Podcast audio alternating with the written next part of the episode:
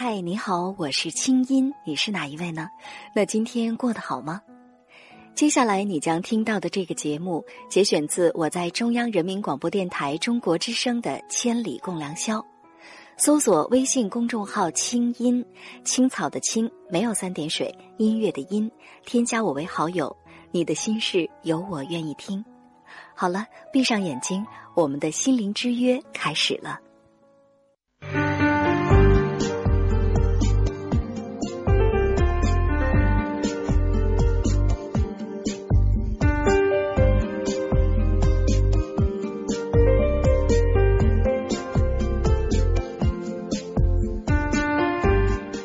刘月旺，国内知名人力资源培训讲师，重点小学、中学、高中出国读书，稳定而优越的工作，看似是这么的一帆风顺和理所当然，但是在这一切的背后，是艰苦的努力和不断的向自我发起的挑战。留学英国四年。从送外卖的司机、餐厅的服务员，到人力资源管理咨询公司的主管，到经理，再到总监，他的专业素养得到了华人社会以及业内人士一致的认可。回国后，他迅速成长为培训行业炙手可热的全国知名的人力资源培训讲师。你认为你自己是一个有成功潜质的人吗？你觉得你想要赢过别人，你靠什么呢？今晚著名讲师刘月旺做客千里直播间，和年轻的你分享他创赢人生的经验和感悟。今晚让我们来听听别人的故事，收获自己的成长感悟。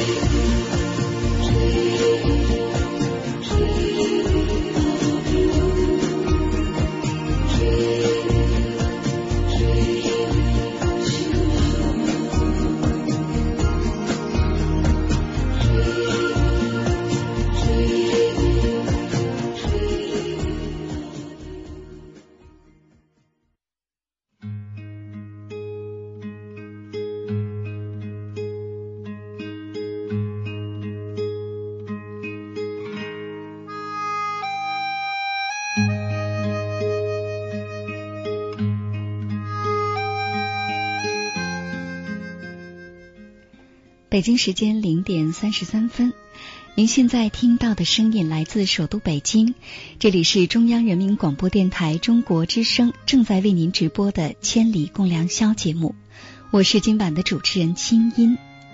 今晚我们的话题叫“让自己赢在起跑线上”，哎，让自己赢在起跑线上，你想说点什么呢？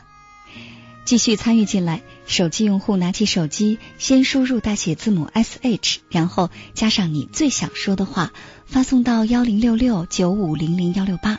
短信资费每条是零点五元，不含通讯费。如果您正在网上，可以登录三 W 点清音点 net 中广论坛或者是中国之声在新浪的官方微博。那现在呢？刘月旺老师就坐在我的身边，我们先请刘老师跟大家打个招呼吧。刘老师，晚上好。好，晚上好，来问候一下全国的收音机前的所有的听众朋友们，大家好，我是刘维旺，很高兴在这个午夜时分可以跟大家分享一些人生的感悟。在节目开始一段呃看似悲伤的故事之后，希望我的到来可以跟大家给大家带来一些欢笑和快乐。谢谢。嗯，呃，怎么样？听他的声音，是不是就能猜出他的年龄？很年轻啊，呃，应该还算年轻吧。嗯，还算年轻，其实也才二十九岁，不到三十岁。其实我一直认为，嗯，青春不是人生的一个阶段，而是心灵的一种状态。那你觉得，假如现在给你的心态打个分是多少分的心？呃，不同的事物会有不同的分吧。大概如果跟朋友在一起聊天的话，我认为我可能就是一个小孩子。嗯。但是如果到企业里或者在我的集团里做一些事情的话，我认为我还是。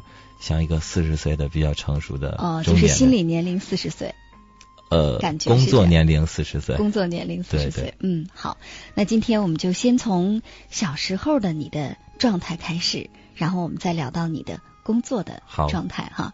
我们了解方方面面的刘老师，看一看他的人生经历会带给我们怎样的感悟。刚才其实，在介绍你的背景资料的时候，已经提到了你小的时候有一个非常优越的成长的环境。呃，应该说还可以吧。小时候因为父母的工作还算比较稳定，嗯，然后我很荣幸，我的父亲是一名人民警察，哦，很光荣的职业。对，然后可能在他的这个工作的光环下，也给我带来了一些很稳定的生活，嗯，然后。朋友们、小朋友们都很羡慕，就是这样。而且可能对于男孩子来说，哈，对，会觉得哎，爸爸是警察，因为在和平年代，这警察就是英雄啊。对，很多 不用上战场。对对对，很多男孩小的时候可能都有当一名警察的梦想，或当一名军人的梦想。嗯，对，所以父亲的职业也让我感到无比的光荣和和幸福吧。是不是小时候你其实挺希望成为像爸爸那样的人？嗯，其实说实话，我小时候很希望成为像我母亲那样的人。哦，原来你的偶像是妈妈。对，我的偶像是我的母亲。嗯，为什么？应该说，我的母亲在我的人生中给了我很多的支持和帮助。呃，她的教育对我的教育，我觉得在小时候不懂事的时候，我觉得可能她教育很。很不讲理，但是当我懂事的时候，接受到西方的文化的时候，我发现我母亲在八十年代对我的教育就已经很西范儿了。对，比如说，举个最简单的例子，我曾经跟小时候跟母亲会因为一些问题发生争执的时候，我说晚上我不要吃饭了。嗯，然后当晚上饭做好的时候，我就哎跑到。那个饭桌前摆好碗筷准备吃，哦，就是突然变得很没骨气，对对说了不吃 又去吃。对，然后我的母亲就会说：“ 你说了不吃了，作为一个小男子汉，你说话要算数。”哦。然后我说：“那我什么时候可以吃呢？”他说明天早上。但是第二天早上，真的妈妈就忍心饿真的是这样，真的是这样，饿了一宿，然后第二天早上起来，我妈妈给我做一一顿很丰盛的早餐。从那次以后，我知道人说话要算数。哦，哪怕是说这个说错了赌气的话哈，也得为这个话负责任。任何的气话，无论是他是气话也好，是什么样的话也好，当我们说出去了，覆水难收嘛。嗯，看来妈妈真是对你够狠的。我们知道很多这个孩子的家长哈，尤其是当妈妈的心都特别软，说了让你一晚上不吃饭，那妈妈哪睡得着啊？很多妈妈就会送饼干呐，或者看看孩子怎么样。那妈妈可能会想的更多的是给你一个教训。对，小时候我曾经一度怀疑我是不是亲妈。妈妈对你很严厉哈，那除此之外哈，其实我特别想呃了解，就是嗯，你小的时候是一个争强好胜的孩子吗？应该说算是一个争强好胜的孩子。其实呃，在小时候的成长经历上，父母对自己要求也比较严格，希望比如说我在学校的功课的成绩要达到什么样的水平，然后我在跟小朋友之间玩的时候，我应该怎么去呃。跟大家交流和沟通，嗯，呃，应该说小时候的教育还是比较严格，所以说也导致了很多事情我都想做到最好，或者想做到第一，就是有点完美主义倾向。对，而且加上我知道收音机前很多很多听众朋友们都是年轻人，也加上我是处女座，相对来说追求完美一点。对对对，追求完美一点。嗯，那嗯，因为我知道可能对于你来说啊。有很多，比如说现在你的优秀，嗯，我们经常说现在的自己是过去的自己所成就的，所以其实可能对于你现在的，呃，你现在在职场上的这样的，我们说对于很多年轻人来讲是很羡慕的这样的成绩啊，其实一定有你很多小时候的影子。应该说，在我们到一定年纪去回忆往昔的时候，很多时候人是会发生变化的。嗯。比如说，我在上初中、高中时候最喜欢的一首诗就是“千山鸟飞绝，万径人踪灭，孤舟蓑笠翁”。凄凉的。这一辈子，我也许都只喜欢独钓寒江雪。嗯。所以是那种很孤僻、性格很孤僻的，不是很喜欢说话的。哦。然后，就像刚才您问的争强好胜，其实也有过吧。我曾经很骄傲，或者说很自大的认为。说过一句话，说如果世上会因少一个人而不成天下，我希望那个人是我。但是当我们长大以后，我们会发现这个世界少了谁，可能地球都在围着太阳转。没错。所以我在跟八零后的职场员工分享的时候，我说八零后的这一代人，往好听了说他是有一点骄傲，嗯，而往不好听了说就是有那么一点点自大，有点狂，而往往这一点自大就念个愁字。对，所以我们可以有傲骨，而不能有傲气。嗯，所以小时候的影子对现在来说是应该有一些影响，但是随着我们的呃接触的东西不断的转变、不断的变化，我觉得人还是可以改变的。嗯，小时候你是一个自信的孩子吗？因为刚才我听到你说你小时候不太说话，哎，这很奇怪啊！小时候不爱说话，现在是一培训讲师，现在话小时候话都让现在说了，是吧？也许吧。小时候我喜欢吃胡萝卜，所以今天我的个子长得特别高，相对来说。但是我长大了就一口都不吃了。小时候不喜欢吃茄子，但是特别喜欢吃茄子。哦，我现在还不吃茄子，对吧？呃，可能咱们就是这种转变还是有的。嗯。嗯，我觉得是小时候应该说，我自始至终都是一个自信的人。嗯，我觉得，呃，人成功就是因为首先他要相信自己。嗯，然后如果你不相信自己的话，其实你做很多事情都，嗯，没有一种主心骨吧。我经常说，呃，在跟职场中的朋友们分享说，我说，我说你可以混到。可能刚你初入职场的时候，尤其对大学毕业生来说，你可以混到职场中的最底层，但你不能混的没底儿啊！你心里要有底儿，对吧？对。所以人真的需要自信吧？我从小就是一个很自信的人，我认为我想做的事情，我一定要把它做好。嗯。呃，抱最大的希望，尽最大的努力，但是我可能会做最坏的打算，并且可以承受最坏的结果。这就是我做一件事情的时候。一个心态吧。嗯，那之前有没有过自信心受挫的时候？因为你看，在你的经历当中啊，之前的这个小学、中学、高中都是上的很不错的学校，嗯，这当然跟你自己的努力也很有关系。但是我们知道，读的学校太好啊，这孩子会有一种优越感。嗯，对，是这样的。所以，呃，在我小学升初中以后，我觉得我发生了很巨大的转变，我不再跟别人去。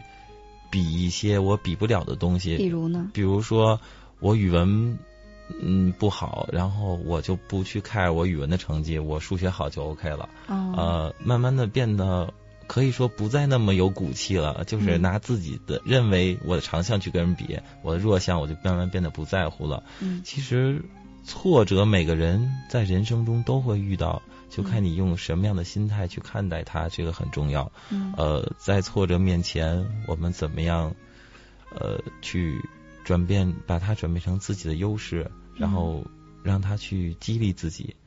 应该说，在我的过去的二十多年的生活中。我没有说，我印象中遇到多么大的挫折。嗯嗯。如果非要挑一个的话，就是我在英国写论文的时候。嗯，好，那英国这段我们待会儿再说哈。好。也就是说，其实，在一帆风顺的，基本上是在一帆风顺的环境下长大的。可以这么说。嗯，所以你是一个幸运的人。OK，首先可以得出这样的结论。我我希望我在后面的几十年里依然幸运，这个很关键。是，那那个时候哈，就是当你。就是很年少的时候，一帆风顺的时候，你有想过自己将来想成为一个什么样的人吗？我刚才说了，嗯，我可能长这么大最受对我影响最大的是我的母亲。嗯，可能小的时候，虽然我的爸爸是一名人民警察，但我从小可能没有当警察的梦想。嗯，我一直就想成为一个我母亲那样的人。嗯嗯，是一个。你觉得妈妈在个性当中有哪些地方让你特别钦佩？因为她很像我，因为我妈妈性格可能相对来说男性化。啊，我很像我的母亲，对，呃，她很相对来说男性化，比如说她做事很雷厉风行。嗯。然后说一是一，说二是二。嗯。然后很诚实，很讲信用，等等这些一切的东西，小时候母亲是我的榜样，真的是我的榜样。所以我长这么大可能没崇拜过什么明星，但是我很喜欢周杰伦，是因为他因为他的成功，是因为他因为他唱歌上的才华，使全世界都知道他的母亲叫叶惠美。对，所以我经常想，我希望以后可以用我的成功，用我的才华，让全世界人都知道，我刘维旺的背后有一位伟大的母亲，她的名字叫高萍。嗯，说到妈妈的时候，还是情绪特别激动啊。是，嗯。那那个时候，你的梦想就是成为一个像妈妈那样的人，但是有没有具体一点？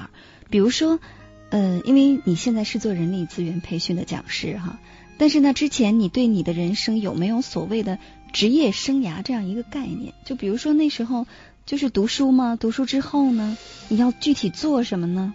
嗯，其实应该说，在我回国之前，我对自己的人生。不像很多的同年龄的人那样有那么明确的、清晰的目标。这个确实是这样。我曾经也很迷茫，或者说很茫然，因为小时候很多东西可能。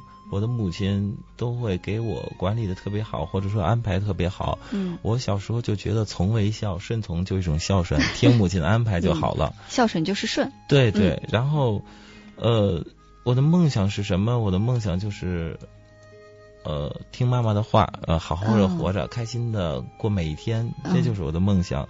那么，当我什么时候开始有职业生涯规划的时候呢？是在我回到北京以后遇到。我现在的老师就是中国很著名的李强老师。嗯，当时遇到他的时候，我才他对我教会了我很多东西，我才开始知道我应该做什么和不应该做什么。嗯，就是这样。他跟我说过一句话，他说：“三十岁以前看父敬子，今天你所有的成功和光辉或者说光环都是来自于你的父母。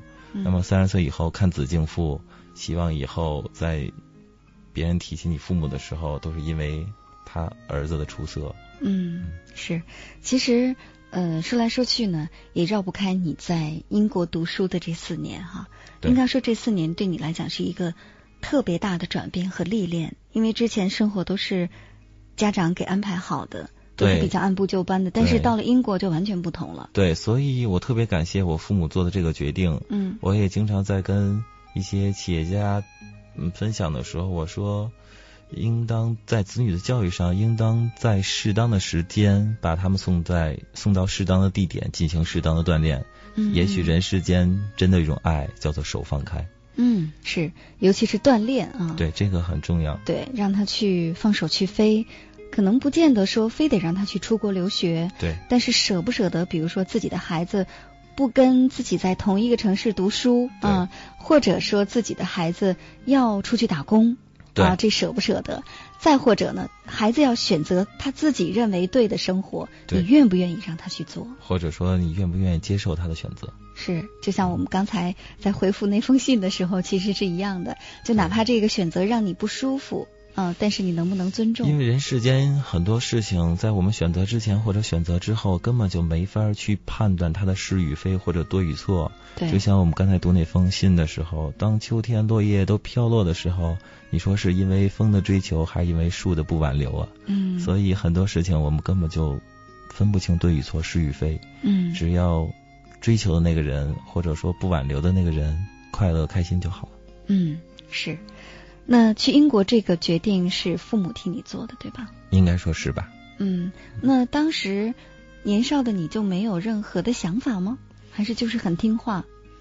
也有自己的想法。我曾经想过，我说我不上大学，我其实也可以过得很好，我也可以找工作，嗯，然后可以做一些事情，嗯，呃，出国留学应该说虽然是父母的决定，但是也是我很向往一件事情，嗯，因为每个年轻人都会有追求一种新鲜或者呃一种想去外面看看世界，看看世界，因为外面世界都说很精彩嘛，嗯，然后都说。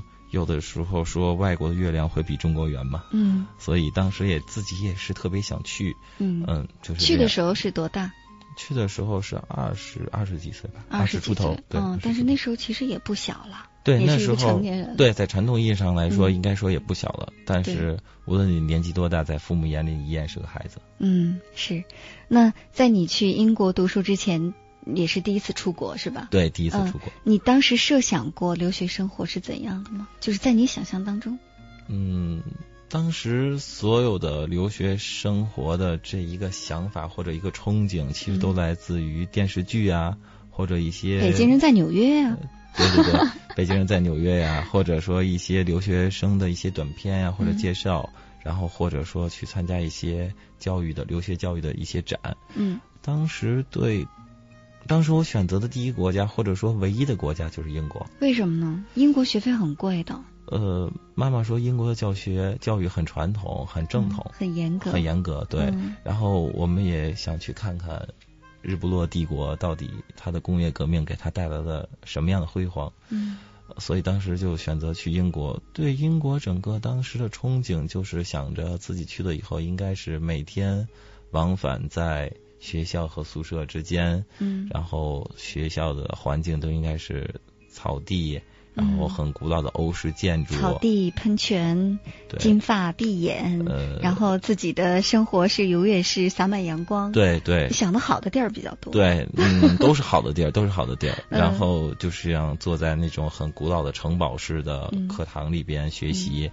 呃，周围的同学都是来自全世界各地，嗯，呃，包括您刚才说的这种金发碧眼，也许会有一段很奇妙的异国恋情。嗯，这都是自己当时期待的，都是当时幻想的，都是幻想的，对 对，会有想法，嗯，是。但其实真正去了之后，会发现这其中还是有很多很多的区别和不同的，是吧？对，嗯嗯，好。那我们来轻松一会儿，听首歌。已经说到了你当年去英国了，接下来我让你听听咱们北京的冬天。好，听听冬天的感觉。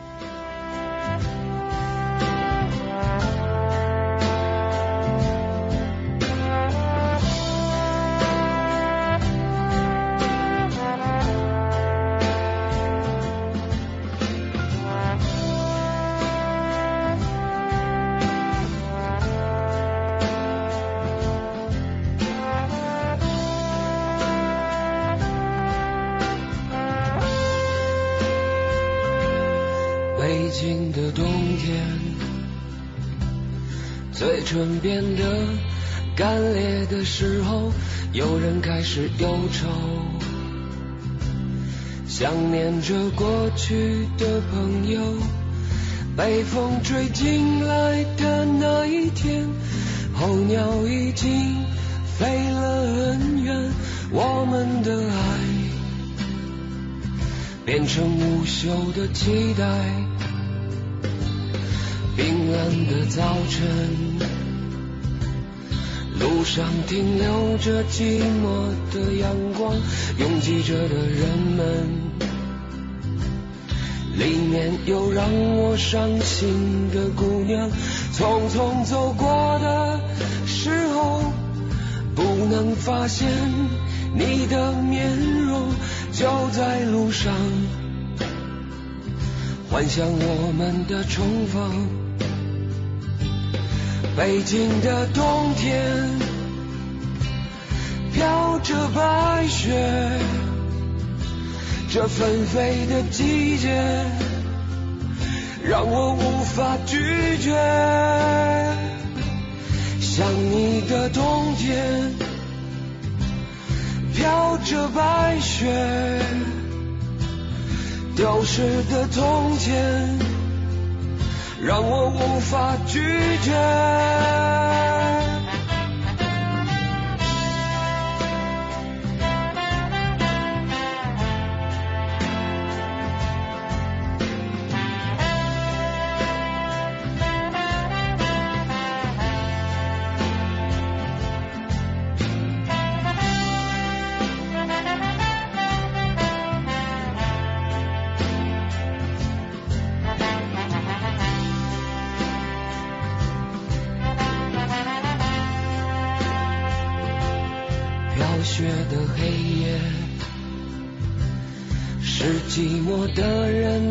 天堂，独自在街上，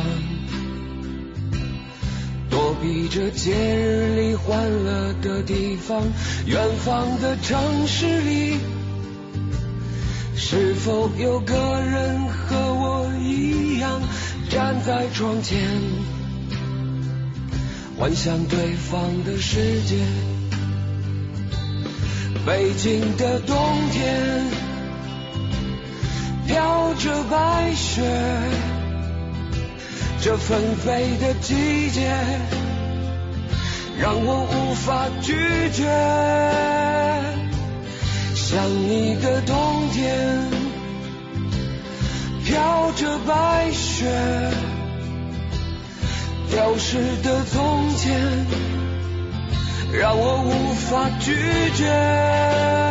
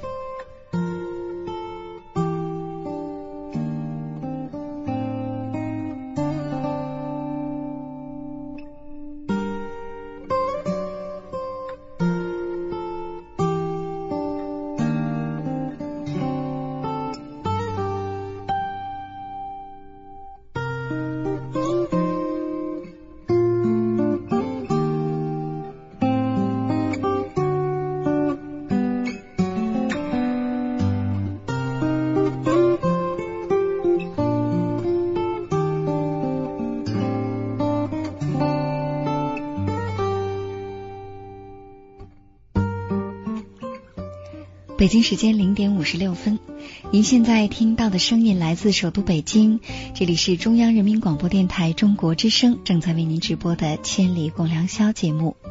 那今晚我们的话题呢叫做“让自己赢在起跑线上”。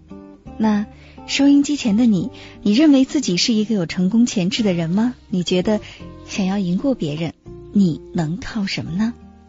继续参与进来，手机用户拿起手机，先输入大写字母 S H，然后加上你最想说的话，发送到幺零六六九五零零幺六八。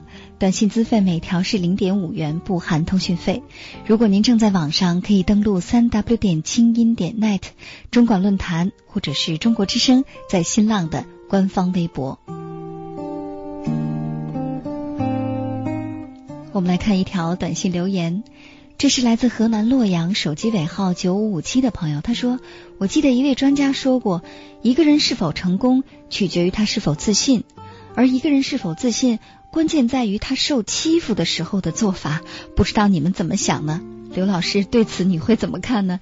给一个一分钟的短评。你，是否取决于你是否自信？一个人是否自信？”取决于他受欺负的时候的做法。曾经有人这么问问一个人，问一个很知名的人说：“当别人得罪你的时候，你多长时间可以原谅他？”嗯。后来那个人回答是：“原谅他是上帝的事儿。”我在想的时候，什么时候送他去见上帝？我不知道这是不是当你受欺负的时候一个想法。嗯。其实。受欺负，也许批评你的人才是你生命中的贵人，也许说你的人才是真正爱你或者帮助你的人，看你怎么去定义这个欺负，对欺负两个字了。是，嗯，反正我是从来不记仇的人。嗯，嗯，我曾经的性格是有仇当场就报了，当场就打了。呃，对，所以开个玩笑，但是这个世界上，我认为。当你怎么去接受欺负的时候，就是当你怎么接受爱的时候。嗯，说的特别好。其实施与受是相互的。你刚才一句话我印象很深，就是怎么定位这个欺负。有的时候，有的人可能就是通过欺负你的方式来让你学会一些什么。对。那对此你怎么看呢？好了，接下来是一段广告和整点报时，稍后我们继续回到节目当中，待会儿见。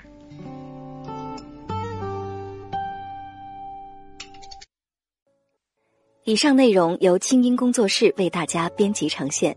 想要更多了解我的节目，可以登录爱奇艺搜索“听清音”。好了，祝你好心情，我们下次见。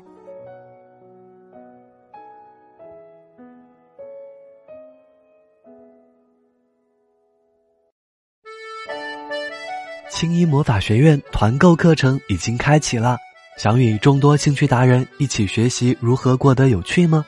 想与知名心理专家零距离学习心灵成长吗？关注清音微信公众号，回复“清音魔法学院”购买相关课程，更有精美笔记本、限量台历等你来拿哦！二零一六，成为更好的自己，就在清音魔法学院。